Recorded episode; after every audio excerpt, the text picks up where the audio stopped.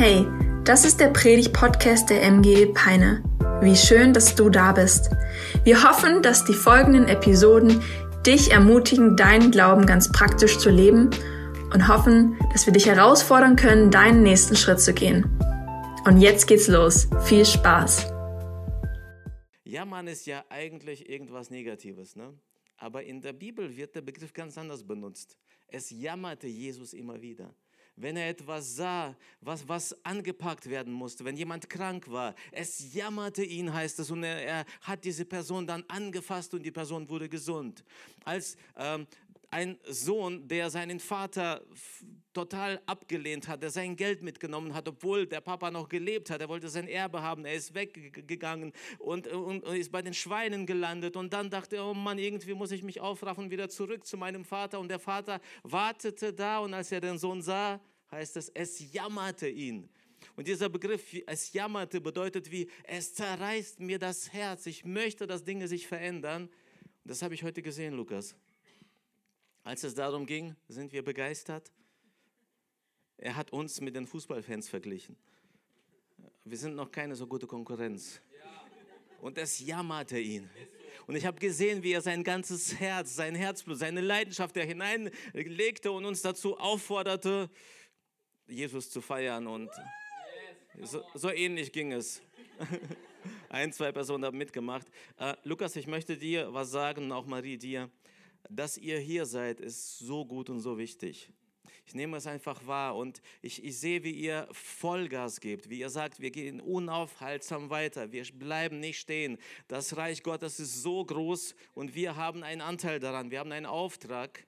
Und ich nehme aber wahr, Lukas, wie du echt einen klaren Blick nach vorne hast und heute sagt Gott zu dir, halt mal kurz an, schau dir, was hier geht.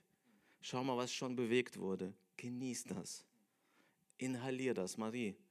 Ich habe heute gesehen, wie du da gestanden hast und Lukas hat so erzählt, ne, voller Leidenschaft wieder und du hast ihn richtig angehimmelt. Ich weiß nicht, ob euch das aufgefallen ist. Das spricht so sehr für dieses Paar, dass sie als Einheit einfach ein Bild für diese Gemeinde sind, ein Vorbild. Und ich lade alle ein, die noch nicht auf diesen Zug aufgesprungen sind. Höchste Eisenbahn ist heute. Ja, unterstützt die beiden. Ja, gebt eure Leidenschaft, euer Herz und sorgt dafür, dass es ihn immer weniger jammert. Okay, Dankeschön. Äh, war nicht bestellt, nicht abgesprochen, aber wenn ich spüre, dass ich etwas weitergeben muss, dann mache ich das. Ich bin gehorsam. Ja, ich bin Albert, wie du schon gesagt hast, und ich bin seit 2018 Pastor. Ich bin 42 Jahre alt, das bedeutet, ich bin recht spät berufener Pastor. Ich habe schon immer Kirche geliebt, von klein auf. Als Teenager haben wir Kirche gebaut, Jugendarbeit gemacht. Ich sage immer, ich habe mindestens halbtags über in der Kirche gearbeitet, aber ohne angestellt zu sein. Es, äh, 2009 haben wir mit ein paar Freunden eine Kirche gegründet und haben da unser Herz investiert und Vollgas gegeben. Ich war für Jugendarbeit verantwortlich und wir haben dann nach zwei Jahren Gemeindegründung fünf Leute nach Erzhausen zum Studieren geschickt. Und, und alle dachten, boah, was ist das für eine große Kirche da in Landstuhl? Ja, wir hatten 25 Jugendliche und dann haben wir mal fünf hingeschickt. Auf jeden Fall, ähm, ja, hört sich gut an, aber für die Jugendarbeit war das nicht so, nicht so toll. Auf jeden Fall, ich habe schon immer das, was ich in Kirche und mit Kirche gemacht habe, auch gelebt, in unserer Stadt, auf meiner Arbeit. Und ähm, ich glaube, du hast es schon gesagt, falls nicht, ich bin Bankkaufmann. Uh, okay, gibt es noch? Uh, ach doch. Okay. Ich habe nach meiner Bankausbildung äh, keine Lust auf langweilige Schalterjobs gehabt, bin ein Jahr später zur Bausparkasse Schwäbisch Hall gewechselt, wurde also Handelsvertreter, selbstständig mit 23, ein junger Kerl, selbstständig, durfte zehn Filialen unserer Bank betreuen und den alten Hasen in der Bank erklären, wie man Bausparen, Baufinanzierung und so weiter macht, durfte sie motivieren und war davon abhängig, dass sie gute Geschäfte machen, damit ich Geld verdiene. Nach fünf Jahren Selbstständigkeit recht erfolgreich, Gott hat gesegnet, äh, habe ich gemerkt, es ist schön, wir verdienen viel Geld, aber ich bin kaum zu Hause. Da habe ich mich dafür entschieden, ich gehe wieder zurück ins Angestelltenverhältnis. Ich will mich noch ein bisschen breiter aufstellen. Ich mache noch eine Ausbildung, habe noch eine Versicherungsausbildung gemacht. Ähm, bin dann da Schritt für Schritt gegangen, habe nebenbei Betriebswirtschaft studiert, alle möglichen Ausbildungen, Coachings gemacht, äh, Trainerschein, Coachschein, Firmenkundenausbildung. Also all das, was man sich in der Finanz Finanzwelt so für kleine Banken vorstellen kann, Sparkasse, Raiffeisenbank, das habe ich alles gemacht. Und ich habe mich immer gefragt, wofür? Meine Leidenschaft ist Jesus, das ist das Reich Gottes. Ich habe damals nicht verstanden, dass ich mit dem, was ich habe, mit dem, was Gott mir gegeben hat, auch mit diesem Blick, mit, mit, mit diesem Herz für gute Finanzen, für eine gute Ordnung, für, für Dinge, die, die gut vorbereitet sind. Ich dachte früher, das geht nicht in Kirchen. Ich wollte nie Pastor werden, weil ich dachte, Pastor sein, das ist so, ja, du weinst mit den Weinenden, du betest ganz viel, liest den halben Tag die Bibel, ein bisschen Seelsorge noch und ich wollte immer was bewegen. Ja, bis wir dann den BFB kennengelernt haben und Pastoren kennengelernt haben und ich verstanden habe, du kannst als Pastor was bewegen, du kannst Einfluss haben, du, du, du kannst Menschen eine neue Hoffnung, neue Perspektive geben und dass sie auch in diesem Teil ihres Lebens göttliche Prinzipien lernen können. Und so freue ich mich, dass ich heute als Pastor und als jemand aus der Finanzbranche die Dinge zusammenfügen kann, verbinden kann, dass ich das in meinem Leben anwenden darf, aber dass ich das auch teilen darf. Und es ist so spannend zu sehen, wie viel, wie oft Jesus über Finanzen gepredigt hat, über die Finanzen gelehrt hat. Und ähm, auch ich habe Kirche erlebt, dass Finanzen schon ein bisschen Tabuthema ist. Deswegen feiere ich das, dass euer Pastor auch selbst über Finanzen predigt. Okay, ein Teil muss ich natürlich machen. Ne? Aber in vielen Kirchen äh, trauen sich die Pastoren nicht. Die laden immer Gastsprecher ein, weil dann sieht es so aus, als würde der Pastor irgendwie um Geld betteln, damit sein Lohn gesichert ist. Ne? Ist natürlich, hat überhaupt damit nichts zu tun. Ich habe heute eine Kombination mitgebracht aus zwei Bibelversen. Eigentlich hatte ich mal vier, aber ich dachte, komm, wir machen das Wesentliche heute. Und es ist eigentlich eine längere Passage und es ist interessant, das ganze Kapitel zu lesen und zu, zu schauen, um was geht es da insgesamt. Aber heute möchte ich den Fokus auf zwei Verse aus Matthäus 6 lenken. Und zwar Verse 21 und 24. Hier heißt es so, denn wo dein Schatz ist, da wird auch dein Herz sein. Eigentlich können wir hier stehen bleiben und ganz lange darüber reden. Wir gehen noch einen Schritt weiter. Niemand kann zwei Herren dienen, denn entweder wird er den einen hassen und den anderen lieben, oder er wird einem anhängen und den anderen verachten. Hass, Verachtung gegen Anhängen und Lieben. So krass. Ihr könnt nicht Gott dienen und dem Mammon. Das Schöne am Finanzthema ist, äh, alle haben damit zu tun. Also wenn ich über Ehe predige, ist das ja nicht doof, aber man, man grenzt automatisch Leute aus, die Singles sind, die Witwer sind, die irgendwie keine Lust auf Ehe haben und so. Wenn ich ein anderes Thema nehme, irgendwie das Thema, weiß was ich, Einsamkeit oder irgendwie Angst. Es gibt immer Menschen, die ich nicht erwische. Aber wenn ich über Finanzen predige, alle sind da, alle sind betroffen, von klein bis groß.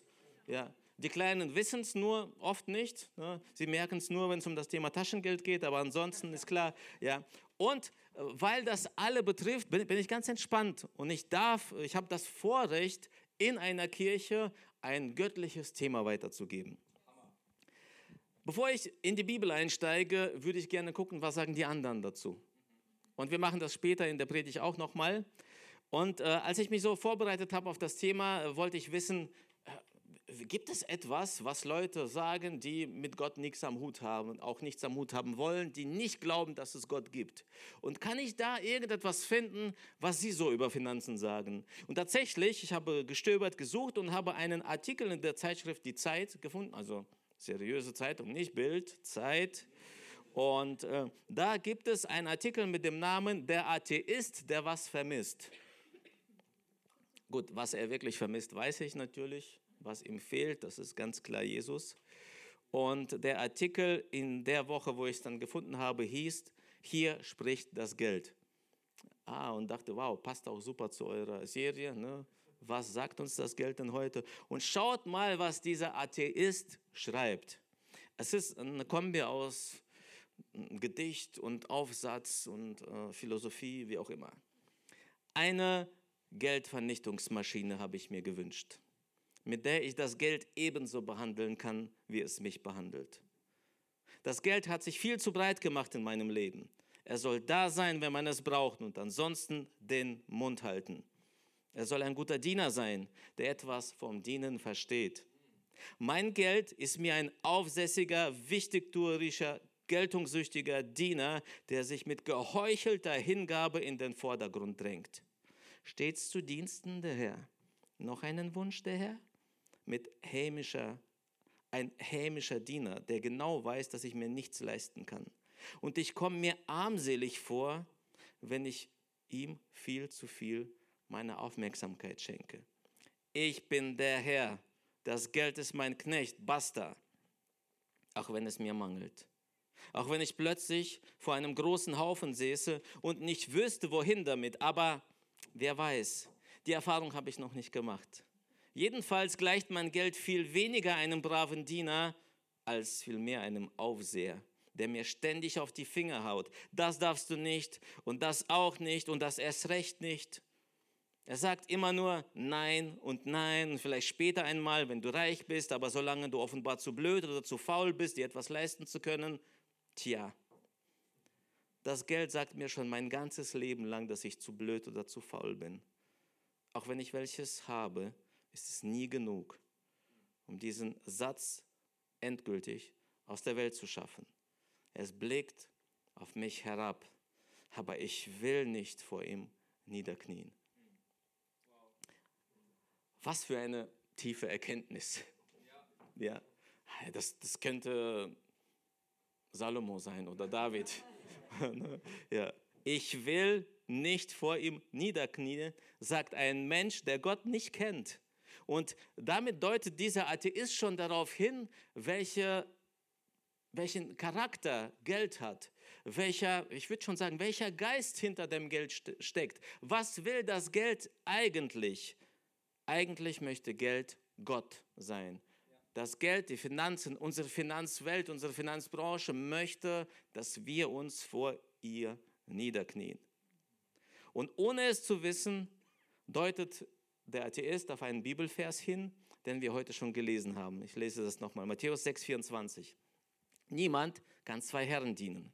Entweder er wird den einen hassen und den anderen lieben oder er wird dem einen anhängen oder an dem einen hängen und den anderen verachten. Ihr könnt nicht Gott und Mammon zugleich dienen. Und damit heißt dieser Bibelvers uns willkommen in einem Kampf.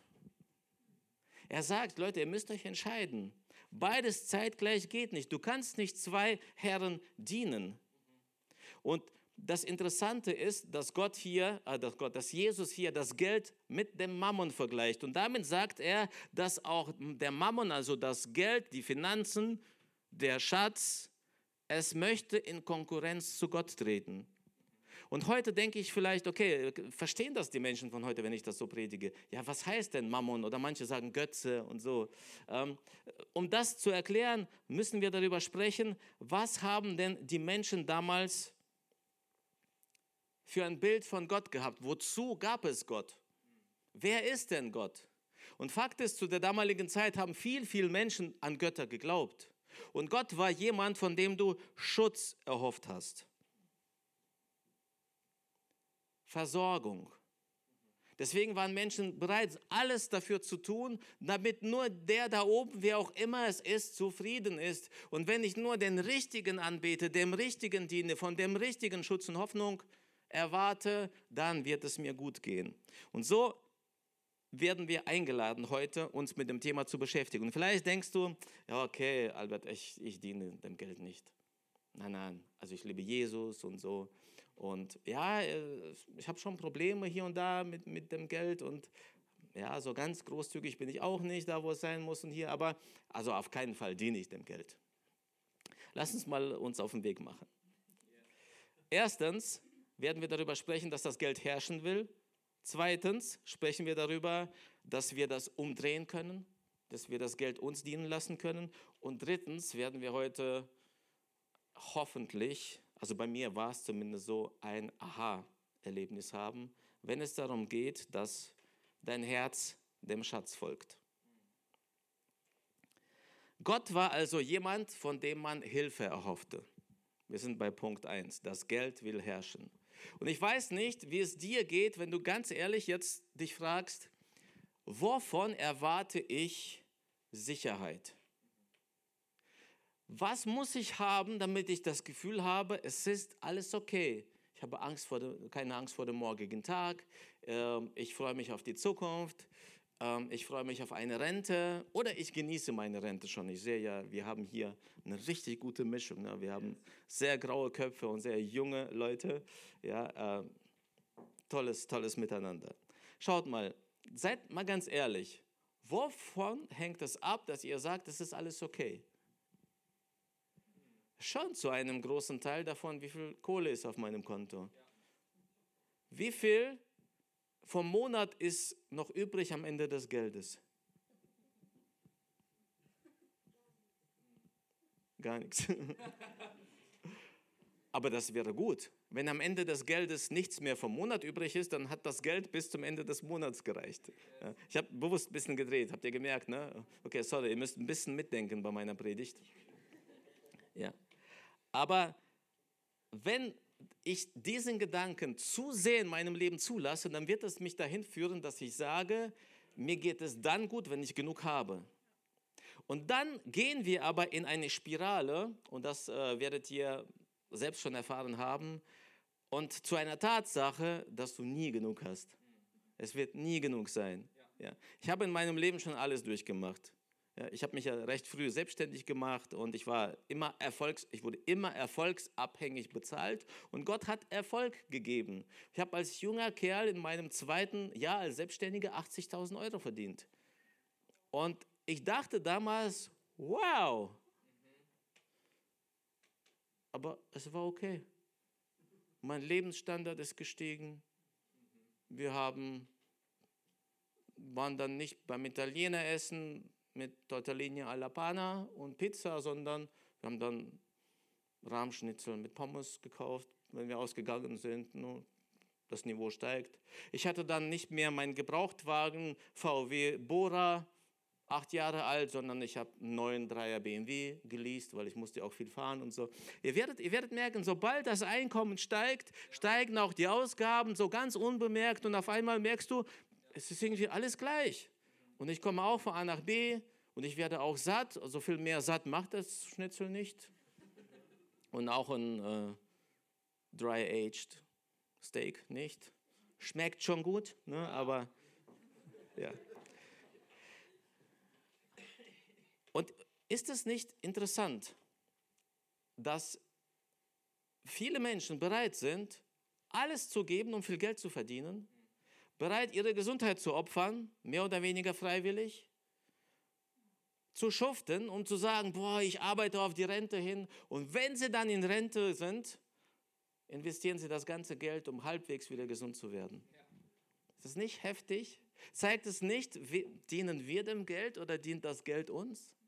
Ist es nicht traurig, dass so viele in Deutschland auf Feierabend warten und am Wochenende, auf Wochenende warten, weil ihr Job sie überhaupt nicht befriedigt, ihnen kein Glück gibt, keine Erfüllung, aber sie machen ihn, weil er gut bezahlt ist. Und deswegen ist der Schrei nach Work-Life-Balance so groß aktuell und ich sage, Leute, wir brauchen viel mehr Work-Work-Balance. Wir müssen in Berufen arbeiten, die uns Spaß machen, die uns erfüllen, auch wenn sie nicht so angesehen sind, auch wenn sie nicht so gut bezahlt sind. Wie zum Beispiel Pastor. Als ich mich damals äh, dafür entschieden habe, Pastor zu werden, war mir klar, dass ich mein Einkommen mindestens halbieren muss. Und äh, ich sage jetzt nicht, dass es uns schlecht geht als Pastoren. Ja. Also wenn ihr euren Pastor mindestens nach BFP-Richtlinie bezahlt, das ist ja BFP-Mindestlohn, sage ich immer, ja, dann, dann wird er halbwegs über die Runden kommen. Das ist okay. Ja. Also uns geht es nicht schlecht, auch ich. Nur, ähm, Also wenn es dir ums Geld geht, musst du einen anderen Job suchen, definitiv. Aber ich mache diesen Job, ich mache diesen Beruf, weil er mich erfüllt, weil er meine Leidenschaft ist. Ja? Und ich weiß, dass Gott sich kümmert. Wir, wir kommen gleich noch dazu. Der Mammon will also herrschen. Er will, dass du ihm folgst. Und deswegen lädt Gott dich heute dazu ein, zu sagen ähm, oder zuzugeben, dass dein Erfolg, dein Glück, deine Zufriedenheit nicht davon abhängt, wie viel Geld du auf dem Konto hast. Wenn du glaubst, dass du genug hast, wirst du merken, es kann ganz schnell gehen. Ich, ich, bin überzeugt, hier sind auch Menschen unter uns, die erlebt haben, wie schnell es bergab gehen kann, wie schnell das Auto kaputt geht, die Waschmaschine, irgendwas anderes. Und auf einmal ist, es dein, ist das ganze Erspar, dein Erspartes, deine Sicherheit, dein, dein, deine Atmosphäre des, ah, es ist alles okay, dahin. Und plötzlich stehst du vor dem Nichts da. Und erst in diesem Moment wird mir dann bewusst, dass der Segen Gottes, wenn er sagt, vertraue auf mich, auch in finanziellen Dingen, nicht immer sich darin ausdrückt, dass du was bekommst, sondern manchmal auch da, dadurch, dass du mit dem, was du hast, klarkommst. Dass du nicht unbedingt mehr Einkommen brauchst, sondern vielleicht einen besseren Umgang damit, wie du es ausgibst. Oder dass dir bewusst wird, dass deine Waschmaschine schon 15 Jahre hält, wahrscheinlich Miele, und bei deinem Nachbar, der mehr verdient, schon dreimal kaputt gegangen ist. Okay? Die, das, das Thema Finanzen ist viel mehr als nur Einkommen. Und deswegen ist heute auch meine Leidenschaft, meine Einladung der Predigt, dass wir uns mit dem, worauf wir hoffen, wirklich Gott hingeben und nicht unserem Kontostand und nicht unserem Lohn. Ja? Maria hat fast geklatscht. Deshalb müssen wir heute etwas verstehen. Wir müssen, wir müssen es wenden. Ihr merkt, ich gehe gar nicht so tief da in die, in, die, in die Erklärung rein. Ich möchte heute über Prinzipien sprechen. Und deswegen muss in unserem Kopf etwas passieren, dass wir sagen, das Geld soll mir dienen. Ich will, dass das Geld, so wie ich es in der Hand habe, dem dient, dem nutzt, was ich möchte und nicht umgekehrt, dass ich alles dafür tue, um Geld zu haben, um dann festzustellen, ich habe nie genug, es bleibt nicht, es reicht nicht und so weiter. Und da habe ich mir jetzt etwas in diese Predigt reingenommen, das war auch nicht geplant, also ähm, aber wir haben ein bisschen kommuniziert und habe ich ihm noch einmal geschrieben, gesagt, du Lukas, okay, ich habe noch was geändert hier, falls ihr irgendwie Folien machen wollt oder so. Und also das hat mich so angesprochen, äh, wir müssen uns über die Reichen dieser Welt unterhalten, über die Menschen, die viel, wirklich viel Geld haben, weil alle reden über sie. Wir dürfen das auch als Kirche. Wir denken, dass äh, der Wohlstand und die, ob es diesen Menschen gut geht oder nicht, dadurch zum Ausdruck kommt, dass sie ein großes Haus haben, ein fettes Auto, ein Privatjet, Essen in Sternenrestaurants und so weiter. Und wir denken, dass wenn diese Menschen das tun, dann sind sie glücklich. Wenn sie, wenn sie etwas für sich von diesem Geld kaufen, sich was gönnen, dann bringen sie zum Ausdruck, boah, mir geht es gut. Wenn du aber mit diesen Menschen sprichst, wenn du sie fragst, ich verrate euch jetzt Geheimnis der Finanzbranche. Werden viele von ihnen dir sagen, du wirst nicht durch das glücklich, was du bekommst, sondern durch das, was du gibst. Du kannst nur dann glücklich werden, wenn du andere Menschen glücklich machst. Und übrigens funktioniert die Finanzbranche und die Werbebranche nur so. Wenn ein Unternehmen die Vision hat, einer Not der Menschen zu begegnen. Natürlich schlagen sie Profit draus, ne? aber es wird dann funktionieren, wenn sie einer Not, einer, wenn sie eine Lücke finden, wenn sie etwas finden, was sie bedienen können, was andere nicht bedienen. Und dann machen sie ihr Slogan draus, ihre Vision und sagen, wow, wir machen das und dann sind sie erfolgreich, Menschen sind glücklich, zumindest mal glauben sie das in diesem Moment. Ne? Äh, und das Unternehmen wird erfolgreich. Die meisten erfolgreichen Menschen, und jetzt kommt's. Also wenn du mitschreibst, das musst du dir gleich notieren. Wenn du auswendig lernst, lern das jetzt auswendig. Sie sagen, du wirst nicht glücklich, wenn du das Geld komplett für dich behältst. Du musst einen Teil davon weggeben. Sie sagen, gib es an das Universum zurück. Sie benutzen halt den falschen Begriff. Manchmal sagen sie, gib es an die Gesellschaft zurück. Wir verstehen, wohin wir zurückgeben müssen. Sie sagen, spende den Zehntel, den zehnten Teil deines Einkommens. Als ich dieses Buch in die Hand bekommen habe, dachte ich, okay, ist das ein Pastor? Na, wer schreibt denn da? In dieser Branche der Finanzgurus hat sich der Begriff Tithing richtig etabliert. Tithing heißt den zehnten Teil geben. Viele erfolgreiche Menschen schwören darauf, dass das Spenden des zehnten Teils deines Einkommens ein integraler Bestandteil auf dem Weg zum Wohlstand ist.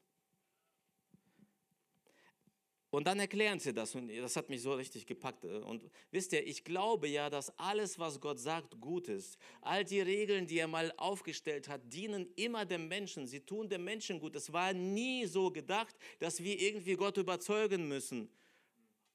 Oh, Gott braucht Anbetung. Wenn wir ihn nicht anbeten, ist er so traurig. Nein, wir brauchen Anbetung, damit wir verstehen, wer Gott ist.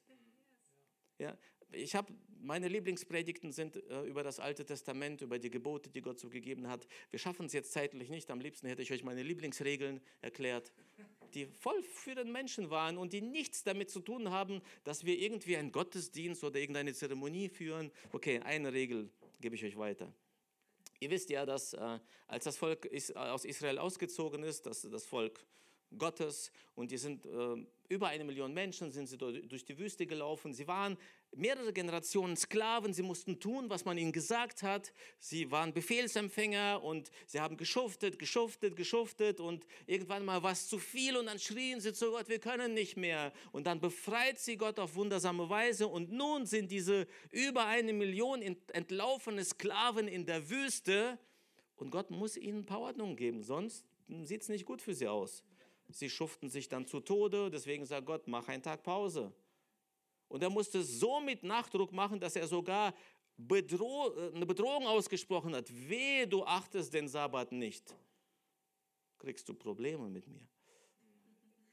Was hat das mit Gott zu tun? Er wollte die Menschen davor bewahren, dass sie sich zu Tode schuften. Jetzt kommt meine Lieblingsregel.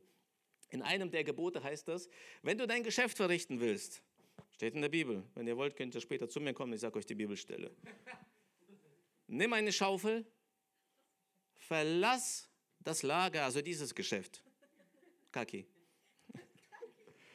Nimm eine Schaufel, verlass das Lager, grab ein Loch, mach dein Geschäft, grab es wieder zu und geh zurück ins Lager. Was hat das mit Glauben zu tun? Steht in den Geboten. Was hat das irgendwie mit Gottesdienst zu tun? Das hat was damit zu tun, dass Gott verhindern wollte, dass sie sich um ihr Zelt herum alles zu. Ich glaube, das Geben des Zehnten, als, als Gott das implementiert hat, das hatte nichts damit zu tun, dass Gott Geld braucht. Und auch nichts damit zu tun, dass Lukas bezahlt werden muss. Oder Marie vielleicht auch, keine Ahnung. Und der Hausmeister. Ja, mindestens der Schlagzeuger.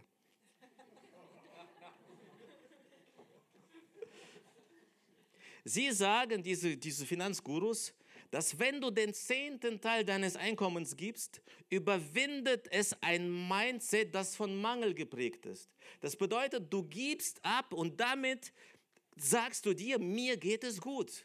Und weil es dir gut geht, weil du dieses Empfinden von Überfluss hast, handelst du ganz anders. Du trittst ganz anders auf in Geschäftsverhandlungen. Du bist erfolgreicher. Manchmal sage ich, Mann, Warum verstehen wir das denn nicht? Du programmierst dein Unterbewusstsein darauf, dass du Überfluss hast und dadurch bist du empfänglicher für Erfolg.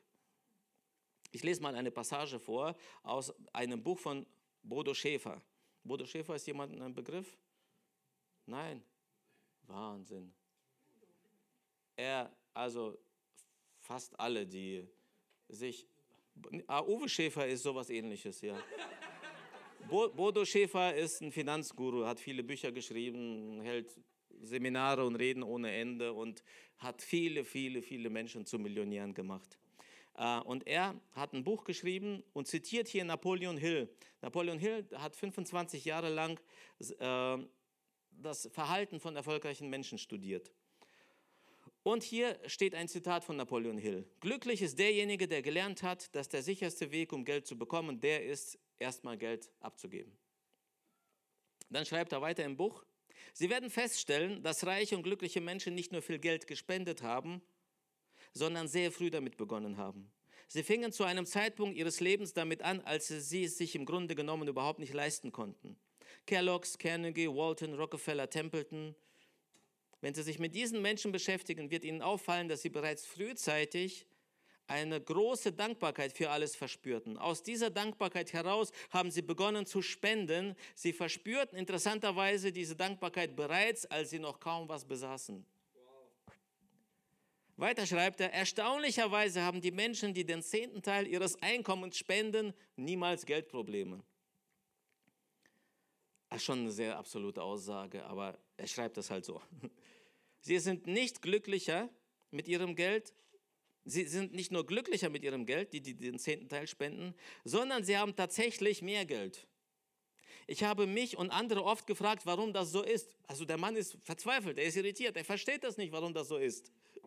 Wie kommt es, dass jemand, der regelmäßig 10% seiner Einkünfte verschenkt, unter dem Strich wesentlich mehr Geld anhäuft als derjenige, der die ganzen 100% für sich behält? Merkt ihr, die Menschen dieser Welt, die mit Gott nichts zu tun haben, sie spüren, das funktioniert, aber sie verstehen nicht warum. Die versuchen das zu erklären.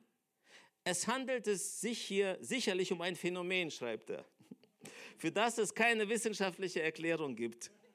Ich bin mir nicht sicher, ob es überhaupt rein logisch fassbar ist. Ich möchte aber einige Gedanken an Sie weitergeben, um diese Wunder verständlicher zu machen. Ne? Und wisst ihr, wenn ich das lese, denke ich, das gibt's nicht. Ich muss mich als Pastor manchmal rechtfertigen, verteidigen und fast schämen, wenn ich über Finanzen spreche. Und er predigt das und kriegt noch Geld dafür. Seine Seminare sind teuer. Ich bin dafür, dass wir heute dafür Geld nehmen, für diese Predigt. nein, nein, das ist Spaß natürlich. Aber wisst ihr, sie wissen nicht, was sie tun, aber wir wissen das. Wir wissen, es ist ein göttliches Prinzip. Ein Prinzip von Saat und Ernte. Und wir wissen, wenn wir abgeben, multipliziert sich das, weil das ein Gottesprinzip ist. Und ich will heute echt kein schlechtes Gewissen machen, bitte versteht mich richtig. Ich bin heute nicht um, da, um, um den Zehnten zu werben oder so, sondern um unser Herz zu öffnen und zu sagen, ab heute wird sich mein Leben ändern. Und jetzt der letzte Teil, der mich vor zwei Wochen, also mich hat das echt erschlagen, als mir das klar geworden ist. Wir hatten einen Gebetsabend bei uns in der Elim Hannover und wir beten für das nächste Jahr, für das Jahr 2023. Ah, jemand hat aufgepasst, sehr gut. Für das kommende Jahr. Bei uns ist es so, dass alle Bereichs- und Teamleiter im September den Auftrag bekommen, setzt euch zusammen mit euren Mitarbeitern, mit euren Teams und plant das Jahr. Was möchtet ihr nächstes Jahr machen? Klammer auf, betet auch dafür, der Heilige Geist wirkt auch in der Vorbereitung, Klammer zu. Also bevor ich einige frommen Gemüter irgendwie aufrege jetzt, dass wir so viel planen. Wir glauben, dass Gott nicht nur bei der Predigt wirkt und der Heilige Geist, sondern auch in der Vorbereitung, auch in dem Blick nach vorne. Jesus sagte einmal, wer von euch will ein großes Haus bauen und überschlägt die Kosten nicht? Ne? Das ist ein biblisches Prinzip. Und wir planen das Jahr, wir bereiten unsere Aktivitäten als Teams, welche Events wollen wir machen, welche Teambuilding-Maßnahmen, wo wollen wir uns schulen, wie wollen wir weitergehen, was legt uns Gott aufs Herz. Und wenn dieser Plan steht, dann machen wir nebendran einen Budgetplan dann überschlagen wir die Kosten, das Ganze wird eingereicht und mein Gebet ist immer, dass wir das, was eingereicht wird, ungefähr 100.000 über dem ist, was wir eigentlich planen einzunehmen. Das zeigt mir, wir gehen in eine gute Richtung. Unsere Teamleiter träumen, sie bewegen sich nach vorne. Ne? Wir wollen mutig sein. Und bei diesem Gebetsabend habe ich so einen kleinen Input vorbereitet mit dem heutigen Bibelvers. Denn wo dein Schatz ist, wird auch dein Herz sein. Ich wollte na, ne, im Gebet, vor dem Gebet die Menschen dazu ermutigen und habe so ein paar Beispiele erzählt und habe gesagt, hey, wo dein Herz ist, wird auch dein Schatz sein. Ich habe gesagt, wenn, wenn ich, weil ich meine Frau liebe und wenn das auch noch gerade super läuft zwischen uns, äh, ist nicht durchgehend bei uns. Wir haben auch, also wir sind keine Engel. Darf ich das als Pastor sagen? Wir haben, wir haben auch Herausforderungen in der Ehe. Wir haben auch Teenager zu Hause. Okay. Ich merke, viel, zu, zu viele sind aus dem Alter schon raus. Ja. Aber wenn alles gut ist und ich weiß, ich liebe sie und so, dann kaufe ich auch mal einen gegrillten Lachs für 25 Euro, wenn wir ausgehen. Es muss nicht immer Pizza, Speziale sein.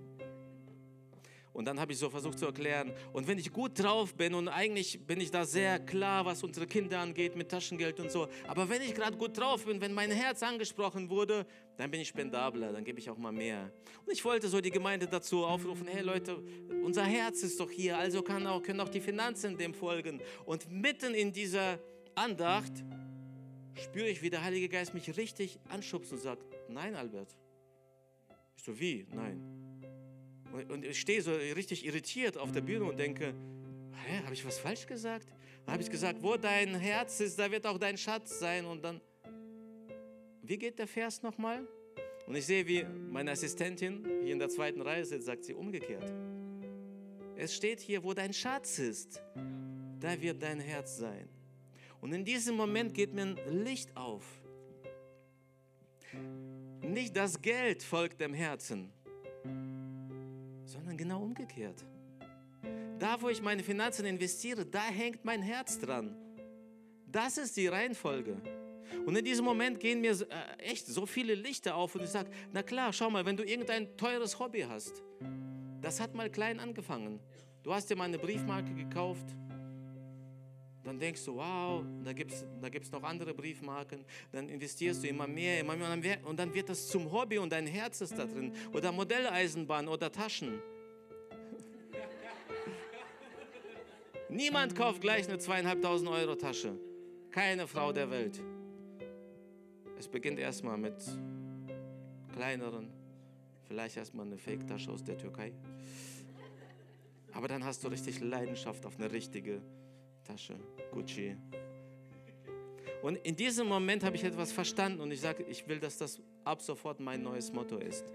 Da, wo du anfängst, das Geld zu investieren, da machst du dir bewusst, das ist dir wichtig und dann folgt auch dein Herz. Und ich will dich heute dazu einladen, es auszuprobieren. Ich will keine Theologie draus machen. Es ist wirklich ein Bibelvers und vielleicht so meine Offenbarung. Aber ich habe mich entschieden vor vielen Jahren und ich lebe das so, dass ich immer den ersten Schritt mache. Ich sage dem Herrn, wie viel ich verdienen will, indem ich entsprechend den zehnten Teil gebe. Es ist immer mehr als 10 Prozent. Und ich habe bis jetzt immer mein Einkommen gesteigert. In der Kirche ist es sehr eingeschränkt. In der damaligen Finanzwelt habe ich das Jahr für Jahr erlebt, wie Gott treu ist. Und ich möchte dich dazu einladen, dass du heute eine Entscheidung triffst und sagst, ich gehe mit dem Geld voran. Ich will meinem Herzen sagen, wohin es sich bewegen muss. Das Geld gibt die Richtung vor. Du darfst heute diese Entscheidung treffen in deinem Leben. Völlig egal, wie alt du bist. Junger Kerl, junges Mädel, vielleicht erst mit dem Taschengeld oder schon Rentner da geht was. Und das Schöne ist, du kannst was bewegen. Ich äh, werde für dich nicht beten, weil ich gerne für andere Menschen jetzt beten möchte. Denn vielleicht bist du jetzt heute hier. Die, die schon gläubig sind, die Christen sind, die das jetzt verstanden haben, ihr wisst, was zu tun ist im Gebet, okay? Also ich werde euch auch nicht vorbeten. Funktioniert, ihr seid schon groß. Aber ich möchte dich heute ansprechen, wenn du denkst, ich kenne das alles noch nicht so. Diesen Jesus und das, was er sagt und diesen Gott, der es gut mit mir gemeint hat, der auch gute Regeln gegeben hat, der einen guten Plan für mein Leben hat, den kenne ich noch nicht so. Aber irgendwas spricht mich heute an. Ich würde gerne für dich beten. Weißt du, Gott selbst hat dieses Prinzip gelebt.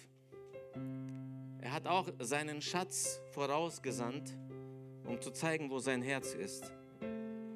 Und sein Schatz war aber nicht Geld, sondern das Beste, was er hatte, und das war sein eigener Sohn. Er hat die Menschen auf dieser Welt angeschaut und hat gesehen, sie kommen nicht weiter, sie kommen nicht klar mit ihrem Leben. Selbst die Regeln, die er ihnen gegeben hat, irgendwie greifen sie es nicht. Sie können es nicht umsetzen. Sie immer wieder straucheln, sie kommen nicht vorwärts, laden Schuld auf sich, wissen nicht, wie mit dieser Schuld umzugehen ist. Und die Schuld drückt und er sagt, ich muss was tun. Ich will meinen Schatz vorausschicken, um zu zeigen, dass mein Herz auch dort ist. Und er sandte seinen Sohn, seinen einzigen, das Beste, was er hatte. Jesus ist Mensch geworden, lebte auf dieser Welt ein perfektes Leben, ohne Schuld, ohne Fehler und wurde dann fälschlicherweise, unberechtigterweise zu Tode verurteilt. Und als in diesem Moment jubelte die ganze unsichtbare Welt, die gegen Gott ist. Sie dachte, wir haben gewonnen. Ja, Jesus stirbt. Und so tragisch dieser Moment war, umso mehr jubelte der ganze Himmel, weil Jesus in diesem Moment das Recht erwirkt hat, die Schuld zu erlassen ohne Gegenleistung. Er hat für etwas bezahlt, was er nicht getan hat. Er hat Schuld auf sich genommen, die er nicht hatte. Und heute sagt er zu dir, und wenn du dich heute beladen fühlst, belastet fühlst, wenn du nicht weißt, wohin damit, ich, du kannst sie bei mir abgeben, bei mir abladen. Du kannst dich heute für ein Leben mit mir entscheiden und heute mit mir neu anfangen. Und bevor du jetzt denkst, na gut, irgendwie klingt das alles interessant, aber war das nicht ein bisschen unfair von Gott? Er schickt seinen Sohn. Wo war er? Ich habe mich lange mit diesem Gedanken gequält, bis ich Bibel gelesen habe, intensiv. Und an zwei, drei Stellen heißt es, mit seinem ganzen Sein war Gott in ihm, in Christus. Und ich glaube, dass in diesem Moment der schwersten Stunde, als Christus da am Kreuz hing, Gott voll in ihm und mit ihm war und mit ihm gelitten hat und mit ihm diese Last getragen hat. Und das war für mich, für meine Schuld. Deswegen darf ich heute frei von Schuld sein und zwar für dich. Ich würde euch gerne bitten, aufzustehen. Ist das für euch okay zum Gebet? Und äh, während ihr da seid, lasst uns äh, jetzt jeder einen persönlichen Moment für sich haben, einen privaten Moment. Und ich bitte dich, wenn das für dich okay ist, einfach die Augen zu schließen. Wenn du das nicht gerne machst, guck auf den Boden, auf deine Schuhspitzen, dass jeder so für sich sein kann. Und ich lade dich heute ein, wenn du sagst, ich will heute mit Jesus starten. Ich habe mich noch nie klar für ein Leben mit ihm entschieden und ich weiß, aber ich, ich spüre, dass er mich ruft, dass er mich liebt, dass ich heute mein Leben ändern will. Wenn du sagst, ich bin es und ich möchte heute mein Leben Jesus geben, dann würde ich so gerne für dich beten von hier vorne und brauche dafür ein klares Zeichen von dir. Dieses Zeichen gibst du dir und dieses Zeichen gibst du Gott. Und wenn du sagst, ja, ich bin es, heute ist mein Tag, ich will heute mein Leben ändern, mein Leben Jesus geben, dann streck einfach deine Hand aus und ich würde gerne für dich beten.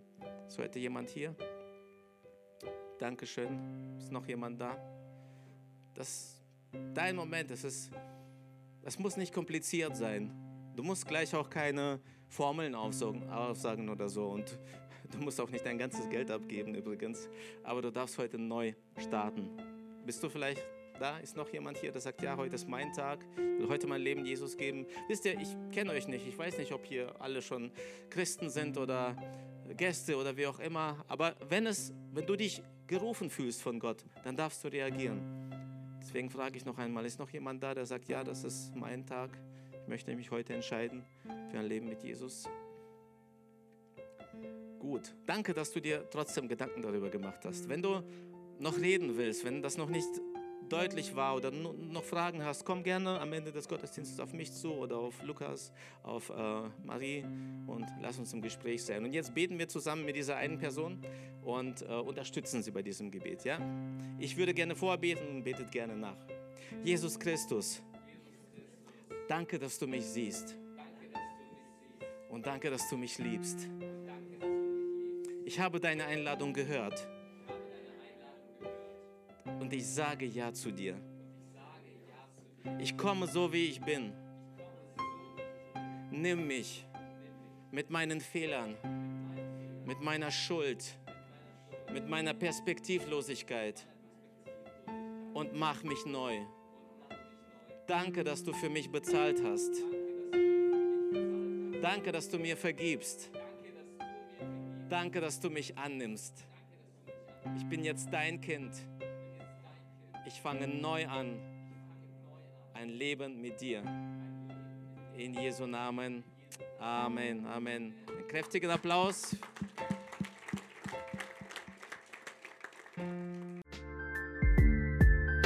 Wow, was für eine starke Predigt. Danke, dass du mit dabei warst. Abonniere gerne unseren Kanal, um weitere Folgen zu hören. Auf unserer Website kannst du vorbeischauen und dort auch unseren Newsletter abonnieren, um alle Events und Infos zu bekommen. Wir würden uns freuen, von dir zu hören. Bis dahin, Gottes Segen und bis zum nächsten Mal.